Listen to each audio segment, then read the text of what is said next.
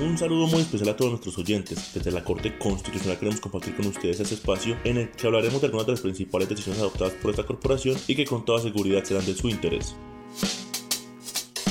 En el capítulo de hoy hablaremos de los derechos de los usuarios frente a las empresas de servicios públicos. La situación fue esta. Un ciudadano presentó tutela contra las decisiones proferidas por una empresa de aseo y la Superintendencia de Servicios Públicos Domiciliarios, entidades que negaron la reclasificación del inmueble en el que reside de comercial a residencial para efectos de la facturación del servicio público de aseo. Las entidades accionadas fundamentaron sus decisiones en las actas de visita realizadas por la empresa a la residencia del hombre, sin tener en cuenta los argumentos y pruebas que presentó para defender sus intereses.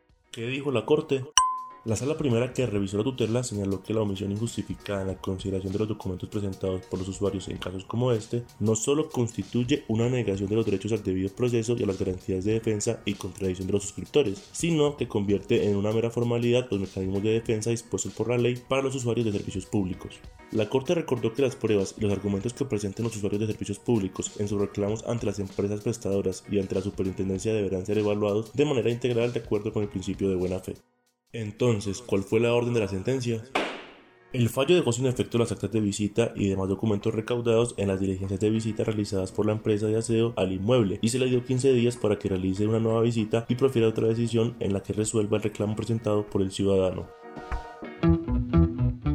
Para quienes quieran ampliar información sobre esta decisión, la sentencia es la T398 del 2021 y la ponente es la magistrada Diana Fajardo Rivera. La pueden encontrar en la página web www.corteconstitucional.gov.co.